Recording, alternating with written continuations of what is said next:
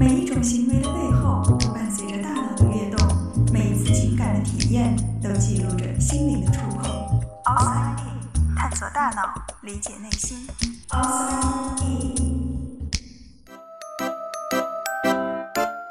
欢迎来到 Outside In，我是冰峰。我们的一生大约有三分之一的时间是在睡眠中度过的。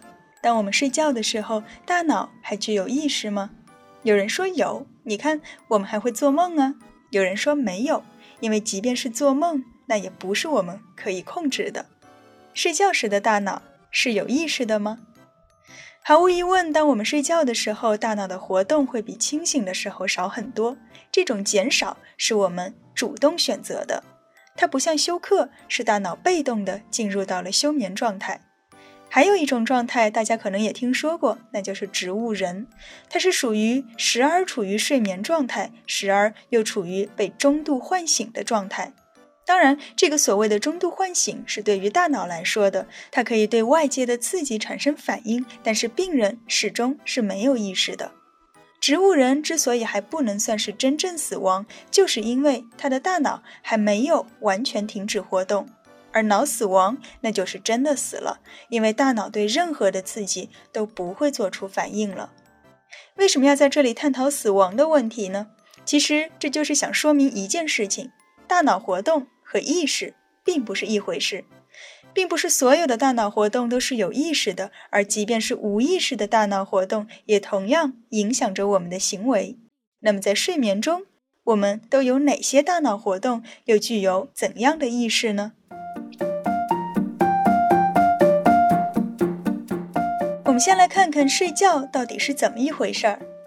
关于睡眠的研究，通常借助于 EEG，也就是一种脑电图的仪器，还有一些眼动设备，用来追踪睡觉时的眼球运动。通过这些仪器的监测，科学家们发现，当我们在睡觉的时候，大脑的活动在不同的阶段会呈现出不同的模式。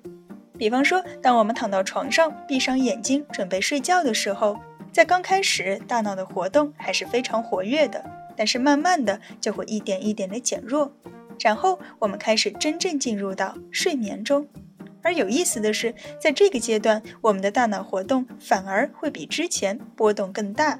这是因为，一方面，丘脑，也就是我们接收各种感觉信号的地方，会和大脑皮层之间产生相互的震动；而另一方面，神经元的放电会受到短暂的抑制。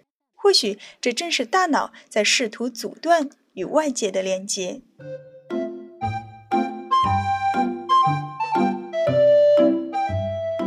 在接下来的两个阶段，我们的心率、呼吸会变得缓慢，脑电波的频率也会降低，所以这个阶段也被称为慢波睡眠。不过，尽管频率变低了，波动的幅度却增大了，这说明神经元的活动开始变得步调一致了。相反，在第一阶段，或者说在我们清醒的时候，大脑皮层会不断的接收高强度的输入，神经元就像是一锅沸腾的开水，非常活跃并且不规律。所以在第一阶段，我们会看到短平快的脑电波的形状。可是，在慢波睡眠阶段，各种感官输入都大大降低了，就好像我们把煤气给关了，锅里的水就会慢慢的平静下来，神经元的活动也开始趋于一致。而在四个阶段之后，神奇的事情又出现了，我们的眼球开始快速转动起来。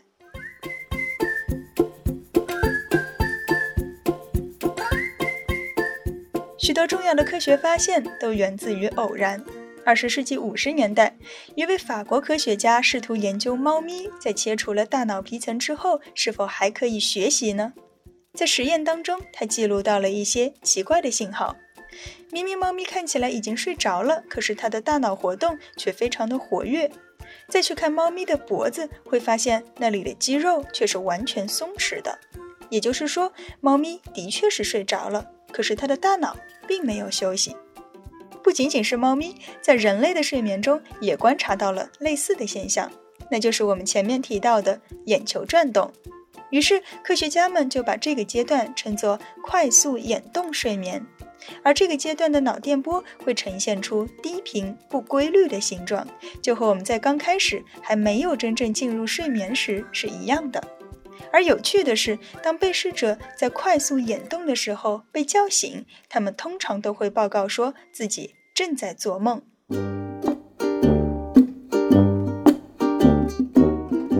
我们沉沉的睡去，大脑活动变得缓慢而一致的时候，紧接着我们就会进入快速眼动的阶段，就好像大脑又醒了过来，而我们的意识却没有苏醒。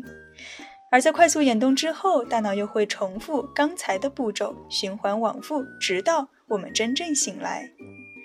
通常完成这样一个周期，大约是九十分钟的时间。但其实大脑并不是像时钟一样严格的按照九十分钟这样一个周期来运转的。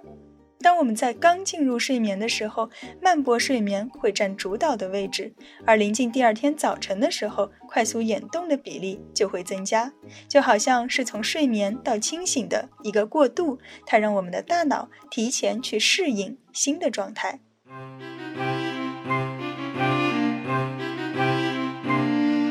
在过去很长的一段时间里，科学家们认为快速眼动就是我们在做梦。不过后来发现，即便是在非快速眼动睡眠中被唤醒的人们，有时也会报告自己的梦境。所以，快速眼动和做梦并不能简单的画上等号。而根据被试者的自我报告，研究者们发现，似乎快速眼动的梦要比非快速眼动的梦包含了更多的视觉图像和更复杂的情节，但又似乎并不总是这样。除此之外，还有一些人会将慢波睡眠阶段称为深睡眠，而把快速眼动阶段称为浅睡眠。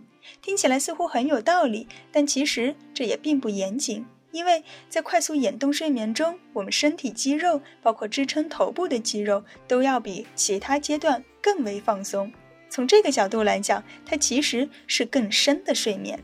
但同时，这个时候的大脑活动却是相对活跃的。所以，我们也很难说它到底是深睡眠还是浅睡眠，又或者这种分类本身就是不科学的，因为大脑并不如我们想象的那么简单。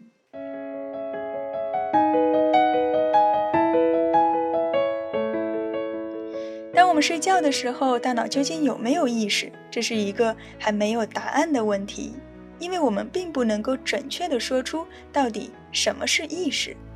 但至少我们知道，当身体休息了，大脑还在加班，它需要处理白天海量的信息，同时也要时刻关注外界可能发生的变化。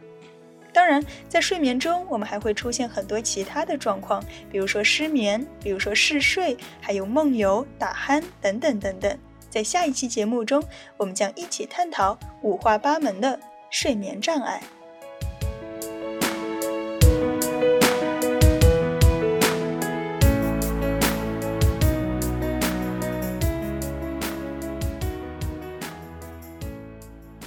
探索大脑，理解内心，outside in。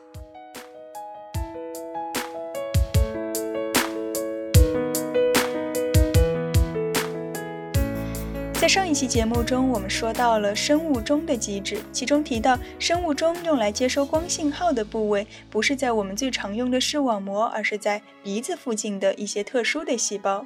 在这里呢，我出了一个 bug，特此进行一个纠正。其实这个特殊的细胞也是在我们的视网膜上的，它有一个很长的名字，叫做光敏视网膜神经节细胞。那从这个名字里面，我们就知道它其实也是在我们的视网膜上的。而所谓的鼻子附近呢，其实是指它是在视网膜上面的靠近鼻子的地方。所以，并不是说我们是通过鼻子来调节生物钟的，这个一定要明确。那么它的特殊之处到底在什么地方呢？它其实和我们平时看东西用的感光细胞是完全不同的。我们平时看东西靠的是视锥细胞和视感细胞，它们会对物体的轮廓、颜色、细节等等进行识别。这个在之前的节目中有过详细的介绍，如果不记得了的话，可以往前翻。我记得那期节目应该叫做“眼睛不停在动，世界为什么不晃”，应该是那一期。而 RGC，也就是我们刚刚说到的那个名字很长的细胞，它呢只是接收光信号，并不负责对物体的识别。所以，即便是盲人，他没有办法识别物体，但还是可以调节生物钟的。希望这样的解释可以对大家的理解更有帮助，同时也再次抱歉之前的小错误。